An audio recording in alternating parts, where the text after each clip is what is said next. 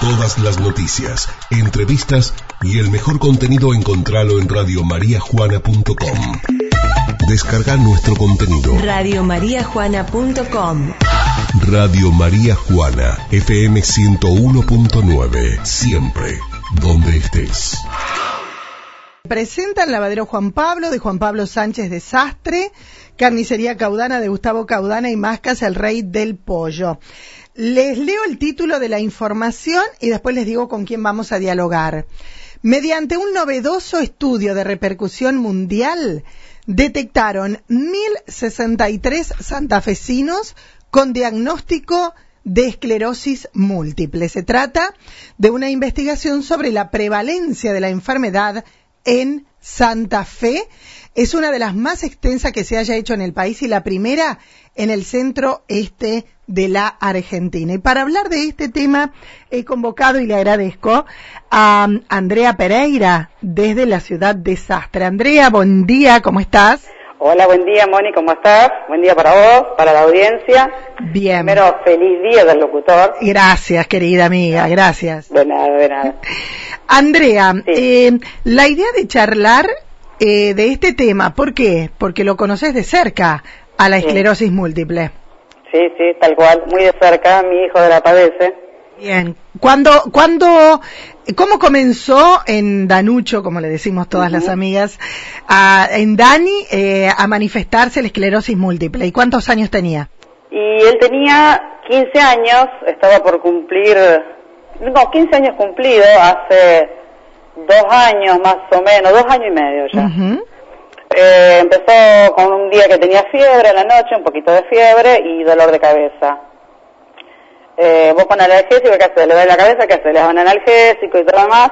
Y na- le pasó el dolor de cabeza, pero después empezó como que se le dormía un brazo, una pierna, como que se sentía mareado, digamos. Sí.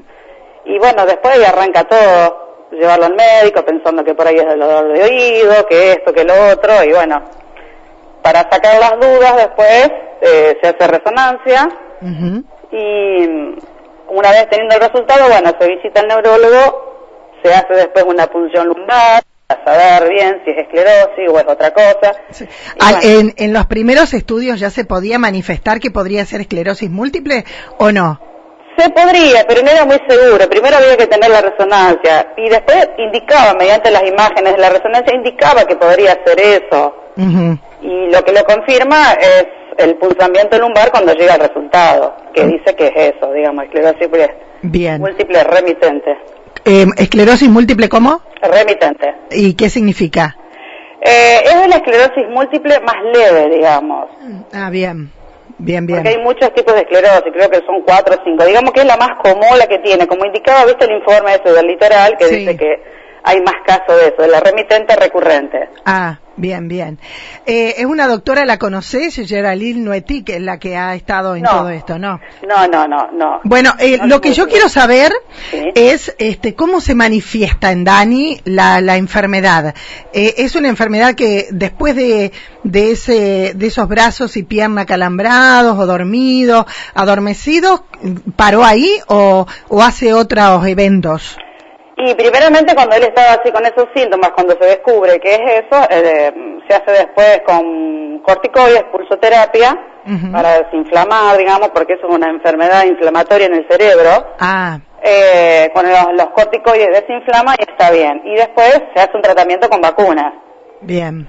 Eh, con Daniel, el doctor Cristian Leiva, Sí. que es Pellegrini, es un neurólogo, arrancamos un tratamiento con unas infecciones que iban cada tres días, se colocaban en el brazo y con eso supuestamente tenía que andar bien. En él no funcionó eso, Ah, porque llegábamos a los tres meses, ponele, estabas bien, a los tres meses le daba otro brote, como se le dice en esa sí, enfermedad. sí, sí. Otra manifestación. Otra Por manifestación. ejemplo, Y por ejemplo la vista borrosa, que veía Ah. doble o borroso, eso era otro síntoma. tenía que atacaba- taparse el ojo. Claro, le atacaba el nervio óptico. ¿no es cierto?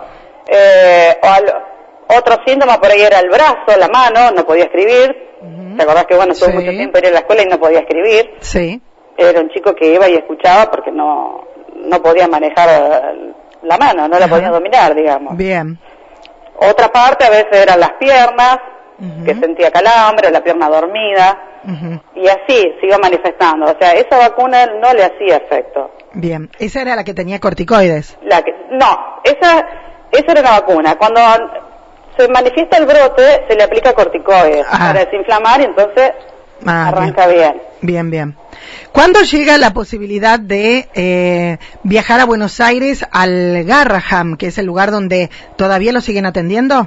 Eh, lo atiende la doctora que es la jefa en pediatría de neurología de Algarraja, pero la atiende en su consultorio particular. Ah, bien, bien, bien, bien. Así es. Bien. Y el doctor Leiva, al ver que esta inyección que uno le colocaba no funcionaba, decidió derivarnos con ella, que fue lo mejor de lo mejor para nosotros, porque el que le dio bien a la tecla, digamos, en su sistema a Daniel, Bien. que esa medicación no iba a servir, entonces pidió el cambio de medicación. Ujú. En el medio, Andrea, porque te conozco y porque Sí. somos amigas, Sí. eh, ¿cuántas cartas, cuántos abogados, cuánta cosa? Porque Uf. los medicamentos, esta, todas estas vacunas y todo esto que se necesita para Danucho, no es económico. No. Eh, no se, no podés salir con 500 mil pesos a comprar vacunas, No. porque no los tenemos. No, este, imposible. las obras sociales cubren esto, tenés que renegar mucho. La obra social que yo tengo la cubre, pero por ahí hay que renegar bastante porque por ahí eh, tres o cuatro meses te lo envían bien, un mes no te lo envían, tenés que renegar, tenés que poder hablar al abogado, presentar recursos de amparo o mandar mails a la Superintendencia de Salud, que son las que manejan las obras sociales, digamos las que regulan, Sí. así que hacer la denuncia ahí, el otro día tuve que hacer la denuncia ahí por la Superintendencia Ujú. y bueno, tuve efecto, a los tres o cuatro días yo tenía la vacuna acá. ¿Qué costo tienen, sabes? La que se está usando ahora, que es solamente una sola vez al mes, se hace la aplicación y se hace en el hospital, porque es por vena, Sí. Eh, eso sale 370 mil pesos acá. Ah, así nomás. Claro, así nomás. Claro, por eso digo que se tienen que poner las pilas siempre las obras sociales y cuando no, vos tenés que estar, o Ariel insistiendo, llevando que Sí. el papel, que viene, que no viene, porque esto no puede pasar de un mes sin colocarse esta no, vacuna. No, no, no. Vos imagínate que esta nueva que tiene, gracias a Dios, le sirvió, anda muy bien. El- hace seis meses que la está usando y no tuvo ningún episodio ni nada. Claro. De maravillas. De ¿me diez. entendés? Y ahora que se atrasaron un mes, en la nueva dosis ya habían pasado dos semanas y él ya notaba el cambio. Ah, que algo iba a poder pasar. Y él ya notaba, por ejemplo, ¿sabes qué síntoma tenía? El síntoma de estar cansado, ¿me entendés? Ah. Le costaba mucho las cosas. Ah, mira vos, mira Y vos. bueno, imagínate, la semana pasada se colocó eh, la medicación y al otro día se sentía totalmente diferente. Estaba más activo, como me dijo él. Estoy activo otra vez. Ah, mira qué bien. Le contamos a la gente que Danucho tiene 17 ahora. Sí, tiene, Está en quinto año. En octubre. sí. Bueno, está en quinto año, que tiene una vida totalmente normal, Normal. más allá de todo esto. Inclusive está trabajando con vos. Sí, sí, sí. Así que, pero, pero siempre tiene que tener esta medicación de por vida, va a ser. De por vida. Es una enfermedad crónica. De por vida. Claro, es una enfermedad crónica y por lo tanto la medicación va para siempre. Para siempre. Sí. Este, ¿y conoces eh, a, a otras personas que tengan familiares o, o te interiorizás o te quedaste con esto? No, no, no. Acá creo que hay otra persona acá que tiene, no sé si el mismo tipo de... ¿En sastre? Sí, no sé si es el mismo tipo de esclerosis. Ajá. Eh, después otros no conozco. Sí investigo mucho por internet, por supuesto, Sí, vos me sí, conocés, sí. sabes que investigo. Asimismo, el- la vacuna que tiene nueva, la medicación nueva, es del laboratorio Biogen y ellos tienen un programa de acompañar.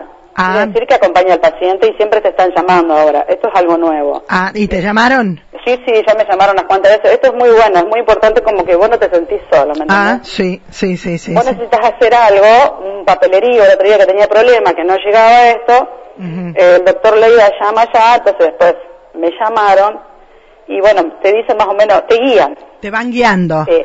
Eh, les contamos a la gente que la esclerosis múltiple es una enfermedad autoinmune, Sí. neurodegenerativa, que afecta a dos millones y medio de personas en el mundo y que en el país hay entre 13 y 16 mil personas afectadas. Es la segunda causa de discapacidad neurológica en los más jóvenes. Sí. Así que eh, está bueno. ¿Y qué dice acá? Que leí también, eh, no se conoce la profundidad del origen. No. No, no se sabe todavía. no, es no una se sabe. La doctora Tenenbaum de Buenos Aires todavía, una vez le preguntamos de dónde Sí. venía. y eso es lo que quieren saber. No lo pudieron descubrir, o sea, no lo pueden. Y mira vos, ¿no? Estoy leyendo que llamativamente es una enfermedad que se incrementa a medida que los pueblos se alejan de la línea del Ecuador. Sí. Es decir, a mayor latitud, mayor cantidad de casos en relación al total de habitantes. Y en las zonas templadas y frías hay más. Y creo que las mujeres también son más propensas. Dicen que sí, que son las mujeres, pero bueno, mira vos, en este caso, o que son los jóvenes a partir de los 20 años, y. Daniel con 15 años ya se le manifestó. Ya se le, pero lo bueno, porque me decías vos que al principio, ¿te acordás cuando estábamos cenando juntos? Y yo decía, no, todavía no se mejoró, Dani. Y me decías, no, debe ser el brazo por la computadora, por acá, por allá, y todo estaba relacionado con esto. ¿Te acordás? Sí, la verdad, porque acá ningún médico le daba, eh, no- uno jamás hubiese pensado algo así.